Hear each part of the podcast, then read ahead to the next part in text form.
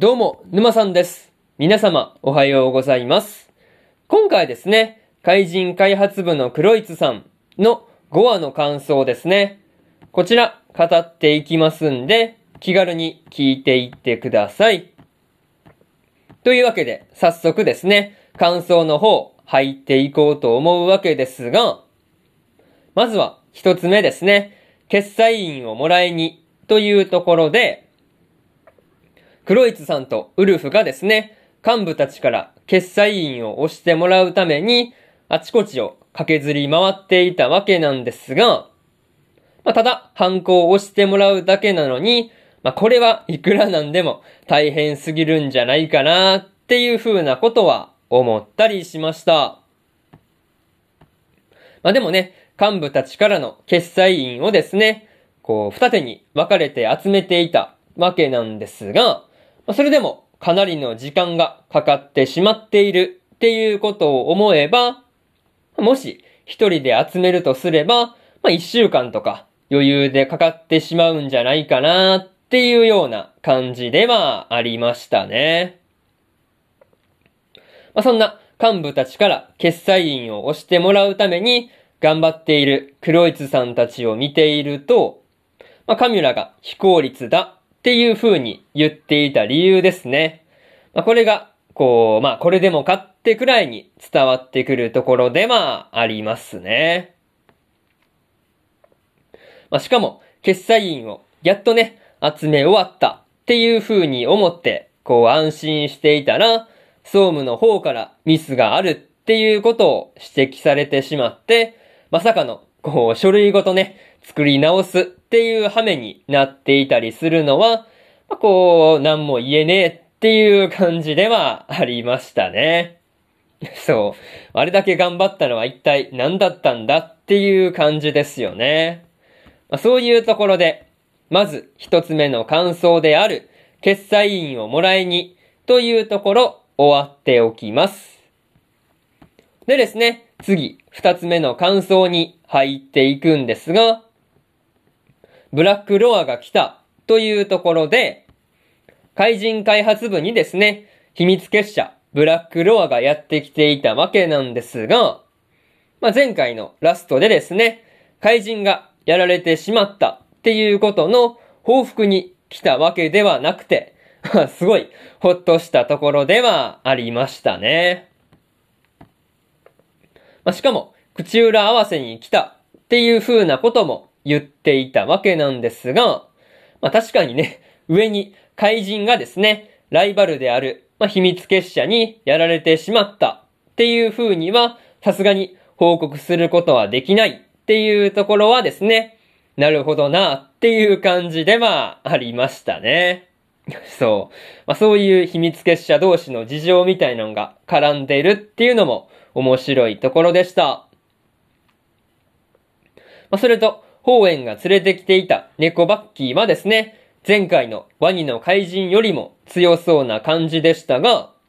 まあ、ウルフがそんな猫バッキーの攻撃を受け止めたっていうところはですね、すごいなぁと思ったところでまあありますね。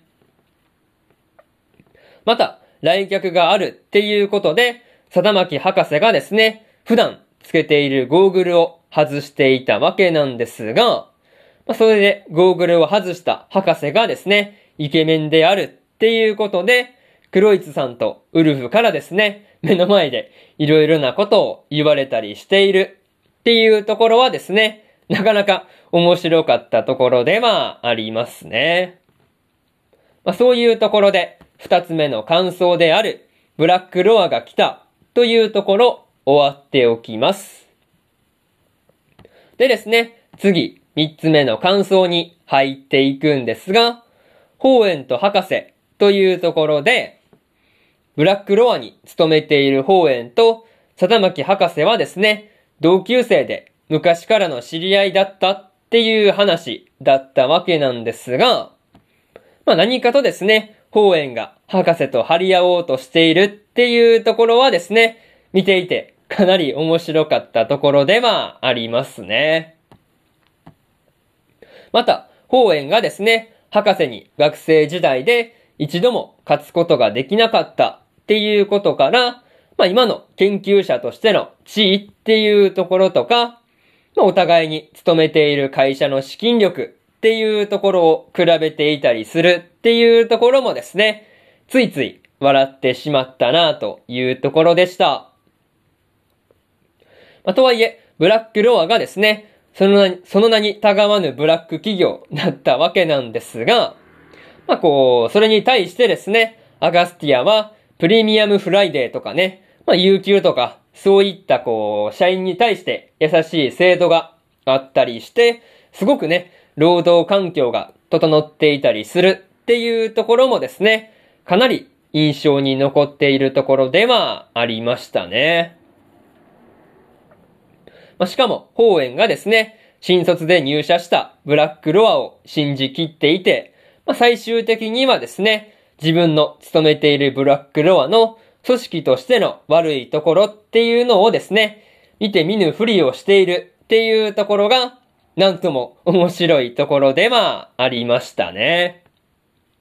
まあ、そういうところで、三つ目の感想である、法園と博士というところ終わっておきます。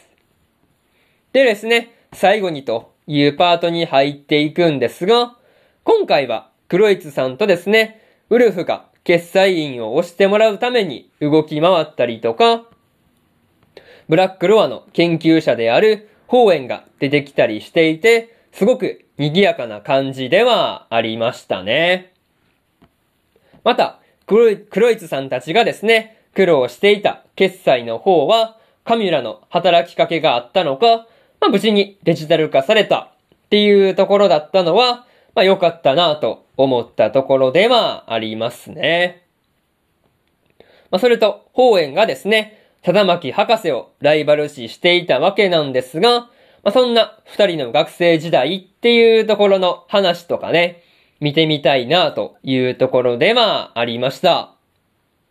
まあ、とりあえず次回の話では、クロイツさんたちがどんなことにですね、振り回されていくのか、そこをね、今から楽しみにしていたいなというところで、